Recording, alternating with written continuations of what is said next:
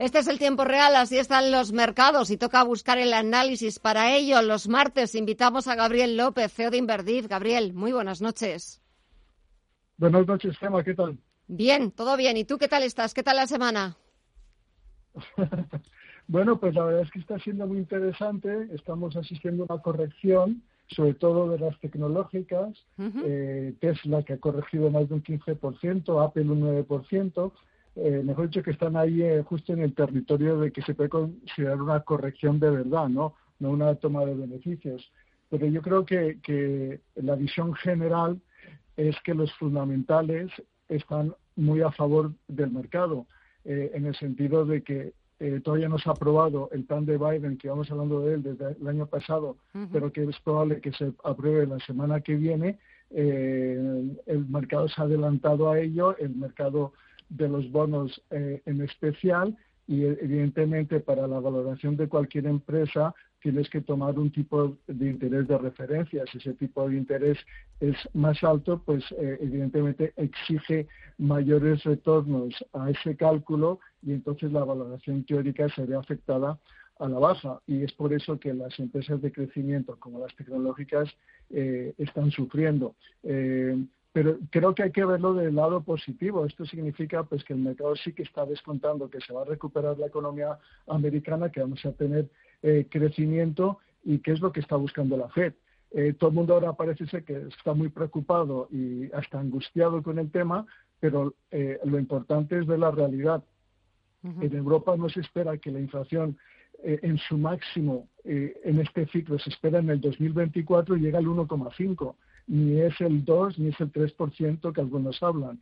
Y después en Estados Unidos, claramente, además hoy el, presidente de la Reserva Federal, que está en un eh, eh, eh, contestando al Congreso a ciertas preguntas, ha dicho que no van a cambiar de curso, que todavía están lejos de estar en la situación óptima, que van a seguir recomprando activos y que no van a parar hasta que vean que las, la economía está en los objetivos de la Fed y no van a conseguir ese 2% de objetivo hasta el año 24-23. Todavía falta mucho tiempo.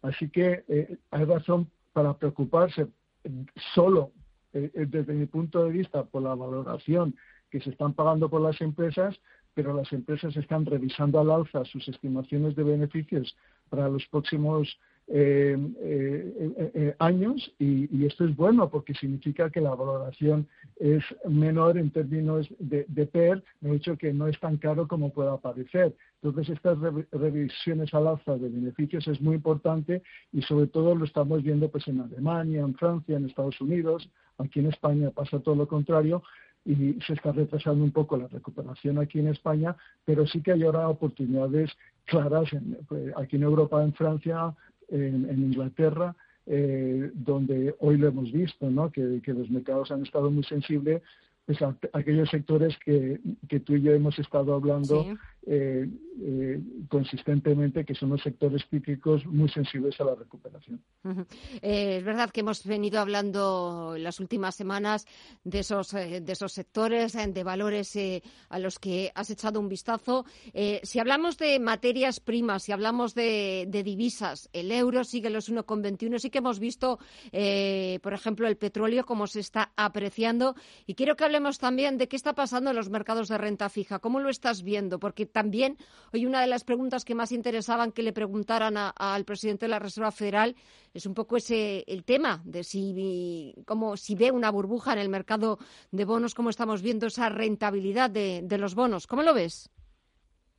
Bueno, yo creo que aquí la clave es que estamos en el 1 más o menos 1.35, 1.40 eh, la rentabilidad por dividendo del mercado americano ahora es 1,5. Entonces ahí ya empieza la gente hacer cábalas y decir, me compensa tomar riesgo en renta variable o nada de riesgo en un bono a 10 años que me da casi lo mismo por rentabilidad por dividendo. Entonces sí que ya estamos en unos momentos en que empieza a pesar la balanza y, la gente a pensar si, si, si estos niveles seguir tomando riesgo. Eh, no es una preocupación en el sentido de que eh, el propio mercado eh, tiene su sistema de corrección y ahora por lo que te comentaba antes, de que al estar los tipos de interés más altos, el mercado se lo piensa y para. Entonces esta burbuja no parece que vaya a continuar, ¿no? Porque el propio mercado lo está parando al estar cotizando tan alto en las expectativas de subida de los tipos. Otra cosa es que veamos de verdad inflación o no.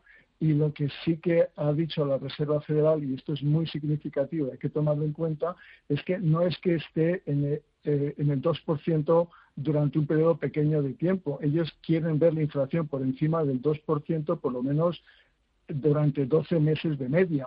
Y esto contrasta muchísimo con lo que hicieron después de la gran crisis financiera, en que una vez que llegaron a ese 2% empezaron a frenar y se dieron cuenta que fue un grave error, que la clase media americana no logró recuperarse después de esta crisis y fue la razón principal por la cual todos, los, todos estos apoyos que recibió el señor Trump de los, del americano medio pues que no haya conseguido recuperarse. Con esta política de reflación del señor Biden y de la Reserva Federal le, le van a dar oportunidad a la clase media a recuperarse, ¿no? que es lo importante, y eso significa que va a haber más demanda, que va a haber más eh, inflación, y eso es bueno para las empresas, bueno para el consumo y buena para las empresas. Así que eh, por el momento el, viento está muy a favor de, de los mercados y de la economía y sobre todo el crecimiento y el crecimiento es el dato fundamental a la hora de invertir y tenemos unos crecimientos